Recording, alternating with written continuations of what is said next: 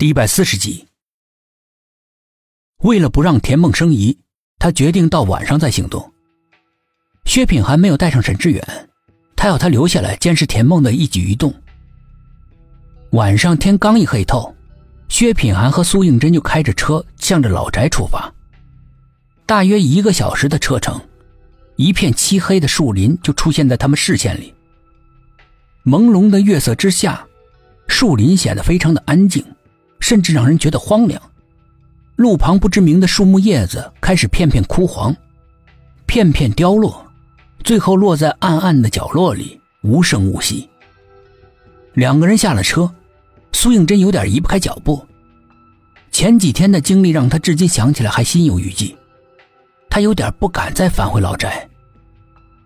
可是这个世上本来就有很多事情是根本没办法逃避的，能力越大。责任也就越大。奶奶的这句话在他的耳边反反复复的回荡着。最终，他还是拖着沉重的双腿，一步一步的走向了树林，就像是走进了万丈深渊一样。寂静的树林里，时不时的会响起一两声古怪的叫声，伴随着阵阵森冷的风吹动树叶发出的低沉的沙沙声，像是谁在唱一首哀伤凄婉的歌。不知不觉的，让人感到心里面一片凄寒。两个人提心吊胆的来到了庭院的外面，整个庭院在朦胧的月色之下若隐若现，暗影重重，显得非常的神秘。小心翼翼的爬上了墙头，薛品涵先跳了下去，然后接住了往下跳的苏应真。两个人在迷幻的月影里谨慎前行，向着庭院的深处走。夜风静静的吹。送来了刺骨的寒意，吹动了枯黄的花草，又发出了若有若无的沙沙声。苏应真被这鬼气森森的沙沙声所干扰，老是疑神疑鬼的，他总觉得后面有人跟踪他们，忍不住一遍又一遍的出其不意的回过头，眼神飘忽不定的。但是背后除了亭台楼阁之外，什么都没有。然而苏应真的心仍旧跳个不停。突然，他止住了脚步，低低的轻呼了一声。他看到死去萧剑的房间里面亮着微弱的烛光。谁在里面？他和薛品涵交换了一个可疑的眼神，便蹑手蹑脚的、小心翼翼的在花草树木的阴影的掩护之下，渐渐的靠了过去。就在这个时候，起风了，风越来越大。吹得枯败的枝叶咯咯的怪叫，仿佛就像垂死挣扎的呻吟。萧剑房间里那微弱的烛光也大幅度的一晃，熄灭了。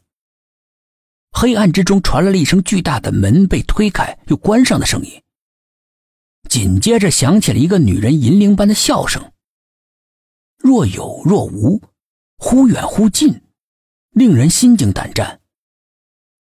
苏应真突然感觉到浑身发冷，他害怕，他害怕那个和他长得一模一样的恐怖女子突然出现在他面前，恶毒的、冰冷的看着他。他真的好害怕自己的心魔，他觉得自己没有勇气去面对。好在随着风的渐渐远去，那可怕的笑声也像被风带走了一样，慢慢的听不到了。最后消失在茫茫的夜色之中。但是薛品涵和苏应真仍旧不敢轻举妄动。虽然那个令人毛骨悚然的笑声消失了，但是苏应真始终觉得邪仙并没有真正的离开，他还在那座阴森的庭院里面游荡着，出没于老宅的每一个阴暗的角落。两个人在黑暗之中惴惴不安的摸索着。终于来到了地下道的洞口，薛品涵警惕地向四周看了看，似乎没有人。他搬开了压在洞口的石板，两个人钻了进去。地下道里面伸手不见五指，在这样漆黑的环境里面，容易让人感到压抑。薛品涵按亮了随身准备的手电筒，刹那间，一道明亮的光线射了出来，在无尽的黑暗中闯出一条路。